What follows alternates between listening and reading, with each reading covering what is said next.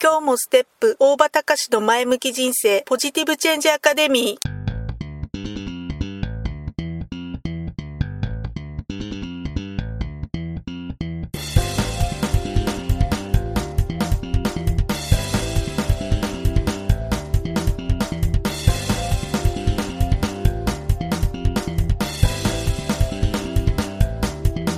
今日もステップ大場隆の前向き人生ポジティブチェンジアカデミーは開業から20年行政書士として奮闘している大場隆が日々活動している中で感じたことを通して皆様に前向きな変化をお届けする番組です。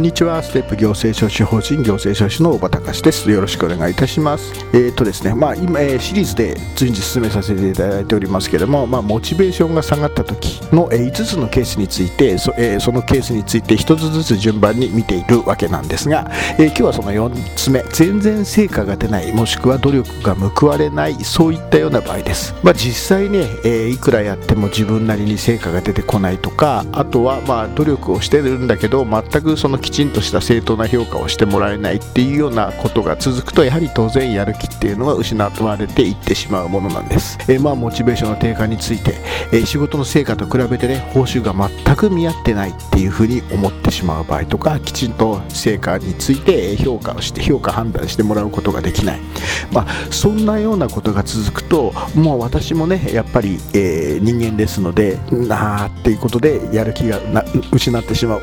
低下がしてしまうってことは、まあ、まあ多々あることであります。でもじゃあそういうような場合にはどういうふうに対処したらいいでしょうかっていうことなんですけども例えばね1日単位の目標を決めて仕事を始めてるような場合、えー、そういった場合にはリアルタイムで自分のやった仕事や行動について、えー、きちんと振り返って、えー、自分自身で成果をジャッジしましょう。というふうな対応したらいかがでしょうか、え例えばね、え午前中に自分は電話を3本取るぞ。っていうような目標を立てたとします。その時にね例えば2本電話を取った件数が結果的に2本だった時に皆さんはどういうふうな評価しますか？3本の目標に対して2本しか取ることができなかった。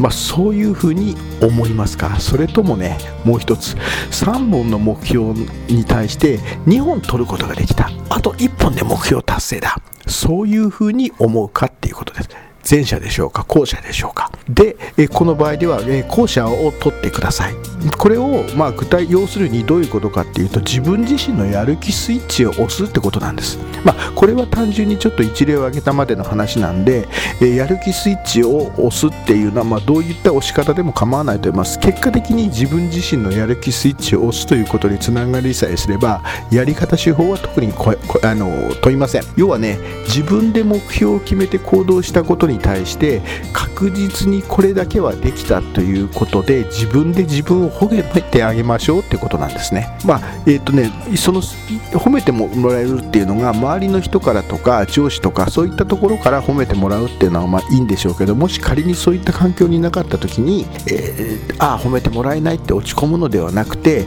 自分自身で自分を奮い立たせるやる気スイッチを押しましょうっていうことなんですね。自分で目標を決めて行動したこことに対して確実にこれだけができたっていうことで自分を褒めてあげる。そういうプラス思考でいることで、えー、まあ午前中はこれ例えばね午前中はこれだけだったんだこれここまでできたから午後もきっとできるっていう風に、えー、気持ちをね高らかに、えー、持つことができるようになるわけであります、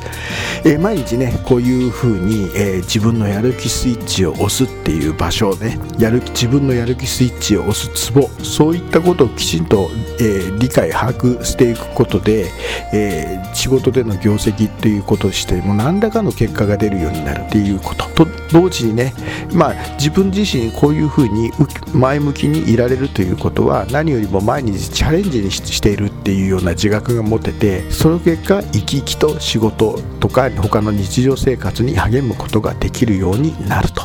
いうふうに、えー、私自身は考えているわけですので、えー、もしれば、えー、参考にしていただ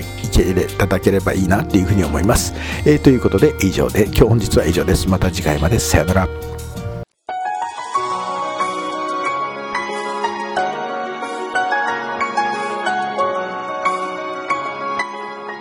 回の番組はいかがでしたか？あなたのポジティブチェンジにつなげてもらえると嬉しいです。ポジティブチェンジアカデミーでは皆様のご質問を募集しています。